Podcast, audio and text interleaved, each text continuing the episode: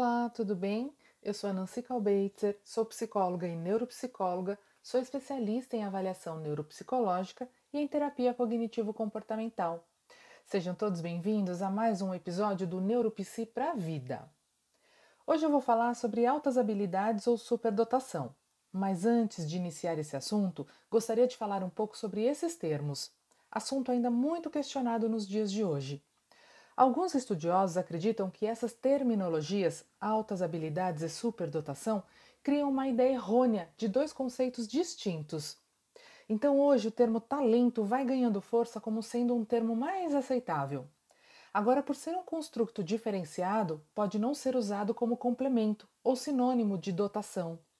Esse caos de tradução e mudança de conceito vai além da simples questão semântica, porque conceitos mal assentados, expressos em termos imprecisos, acabam por criar um cenário de muitas palavras para poucas ideias. Assim, acaba gerando dúvidas em muitos, além da insegurança e rejeição pela área, o que dificulta qualquer iniciativa de trabalho educativo com foco e especificidade. Enfim, enquanto alguns se dedicam a descobrir um termo mais bem aceito, vamos seguindo com os termos de senso comum, altas habilidades e superdotação. Um outro ponto que gostaria de comentar aqui é que não se cria um talento, um superdotado. As crianças nascem assim. Você não consegue produzir um. Você consegue treinar algumas habilidades, apenas. Devemos considerar que existe a predisposição genética, além da vivência e dos estímulos do ambiente na qual esse indivíduo está inserido.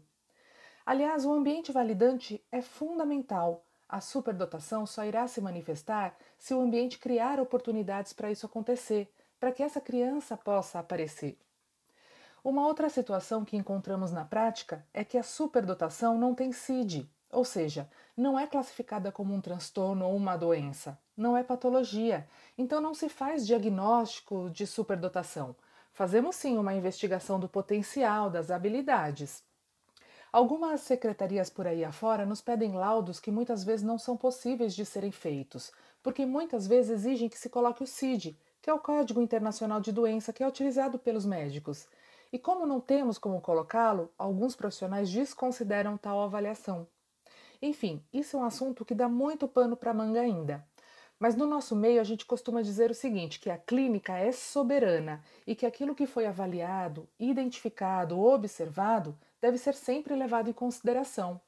Afinal, o mais importante é a identificação do perfil, para que sejam feitos estímulos adequados quando necessário, o quanto antes. O bom é que cada vez mais a gente tem encontrado pessoas, profissionais da Secretaria de Ensino, que estão se tornando mais flexíveis a essa questão, e muitos educadores estão surgindo mais preparados para projetos inclusivos.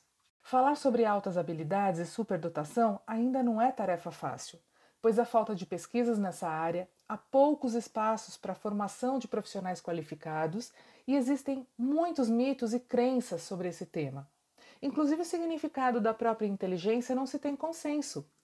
Para Gardner, por exemplo, é um potencial biopsicológico para processar informações que podem ser ativado num cenário cultural, para solucionar problemas ou criar produtos que sejam valorizados numa cultura.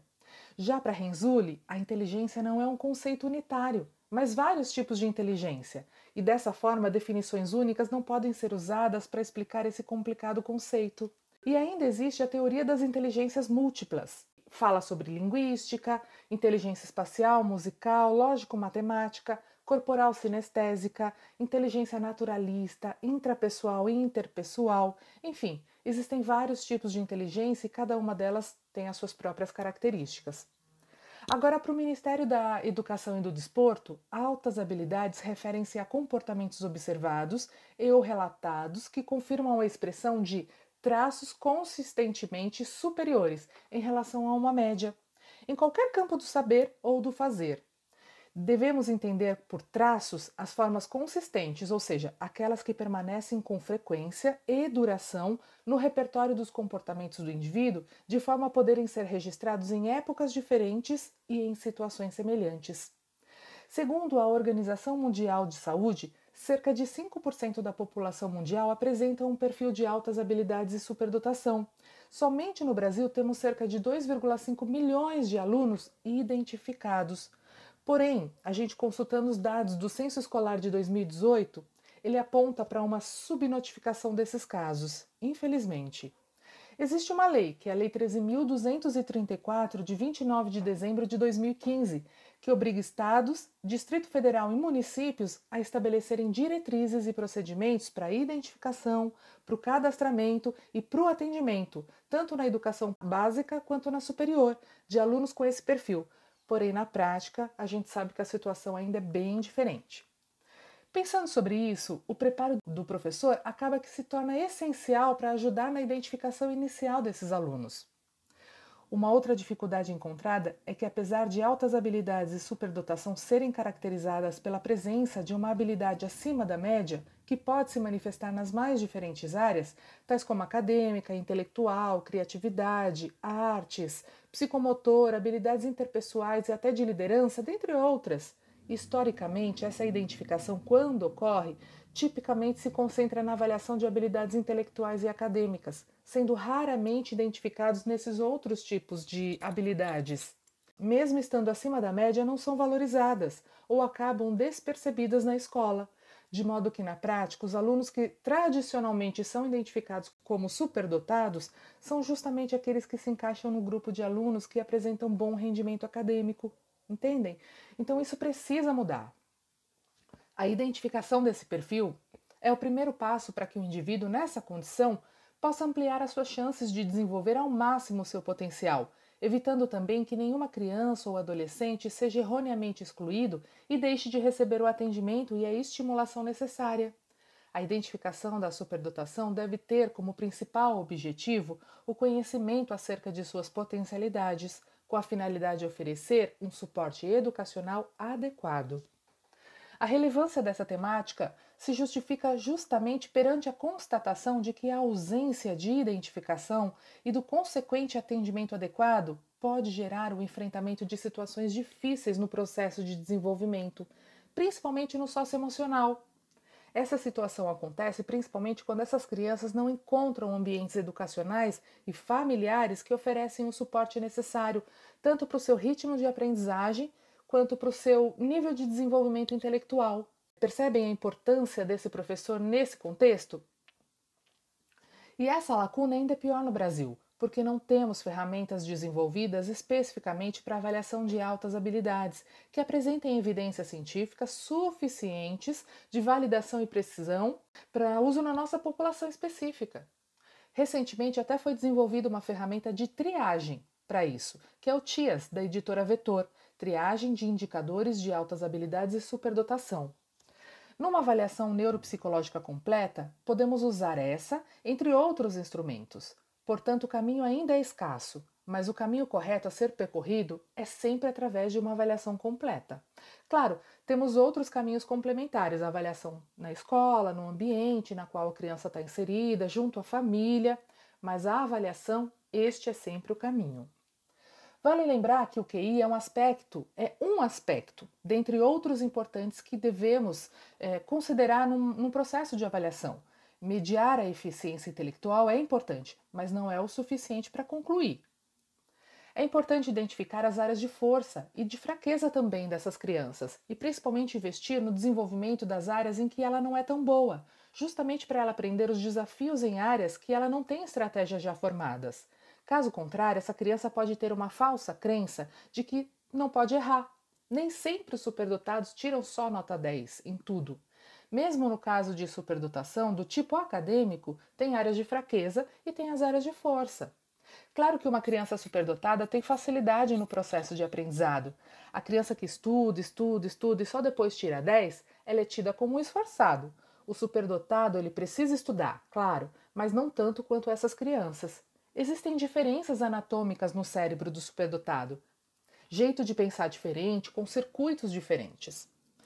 A criança que não entende o que acontece com ela, o porquê de ela terminar primeiro as tarefas em sala de aula, o porquê de alguns assuntos triviais nas rodas de brincadeira nem sempre chamarem a atenção dela e por aí vai, essa criança acaba não tendo o sentimento de pertencimento àquele grupo, e isso pode virar um isolamento social. A área de maior desempenho consome tanto essa criança que dá tranquilidade para a ansiedade dela, acalma, e daí vira uma fuga, vira um hiperfoco a criança se bloqueia do investimento de interação social, por conta de um gás de energia em uma área de hiperfoco, de força, de desempenho. Pode aos poucos ir ficando mais evitada e sem atrativos, só fala desse assunto específico.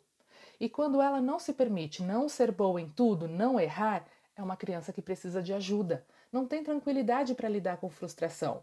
Ela se fecha para as aprendizagens e desenvolve um comportamento social que, entre pares, é ruim, que é o comportamento de competir, mas num nível fora do esperado. Todas as crianças, num determinado grau, têm esse comportamento de competição, mas essas especificamente competem num nível realmente fora do esperado. Para ela, precisa ser sempre boa, sempre ganhar, então ela se fecha para as possibilidades de aprender com o outro. A superdotação não é um prêmio. Não se deve haver vaidade nisso. A inteligência incomoda. O diferente incomoda. Então, agora, para a gente finalizar, eu vou falar sobre duas áreas que são as mais comuns de superdotação, lembrando que existem outras, que é a acadêmica e a produtiva criativa.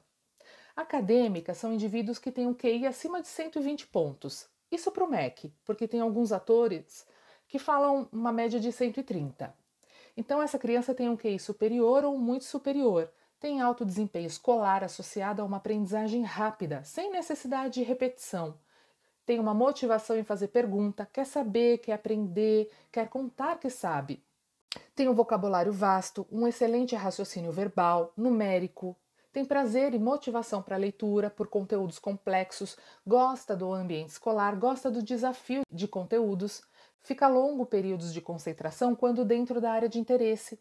Tem boa memória, muita necessidade de estimulação mental, tem intensidade emocional, o sentir dela é muito intenso, mesmo o positivo e o negativo. É uma criança que pensa muito, tem alto nível de exigência e tem um sentimento de perfeccionismo. E elas precisam de trilho, de regras e não gostam muito de mudança. Então, esse tipo de criança uma boa avaliação neuropsicológica bem feita, a gente dá conta de identificar. Mas existe também o produtivo criativo. E aí, esse caso, nem sempre uma avaliação dá para identificar, porque a gente precisa de uma análise de contexto para buscar outras informações. De repente, falar com um professor de arte, de natação, de piano, enfim. O setting clínico sozinho não nos dá todas as informações necessárias. Nem sempre esse indivíduo, inclusive, tem que ir acima da média mas ele costuma ter um bom senso de humor, é muito criativo, inventivo, original, inovação para fazer as coisas, para pensar diferente, tem flexibilidade cognitiva. Já esse tem necessidade de mudança de rotina, tudo se cansa, tudo é cansativo para ele. E agora? O que mais? O que, que vem? Tem um gosto pela fantasia acentuado, por brincar com ideias, tem um faz de conta bem elaborado, são sensíveis a detalhes e têm muita energia emocional no que faz, uma intensidade. A autoconsciência e a autopercepção são precoces. São crianças que dificilmente se preocupam com convenções sociais. Apresentam um intenso sentimento de frustração, paixões, entusiasmo, a raiva, é tudo muito grande para ele, muita intensidade emocional e que pode muitas vezes ser bem disruptiva, causar alguns prejuízos tendem a desistir rápido dos desafios e precisam de ajuda para persistir na tarefa e para se concentrar, inclusive. Buscam novidade o tempo todo. Claramente, esse tipo de perfil pode ser confundido com TDAH, transtorno de déficit de atenção e hiperatividade, porque é uma criança que se satisfaz muito rápido e fica entediada logo, sempre está buscando mais.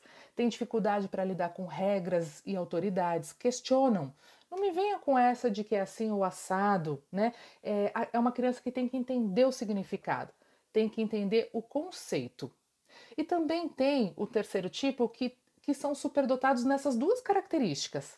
Bom, daí são talentos natos, né? Mas mesmo estes também não necessariamente são bons em tudo.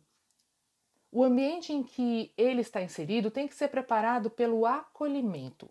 Tem até também os indivíduos que têm que ir acima de 130 pontos e não são superdotados. Super possível.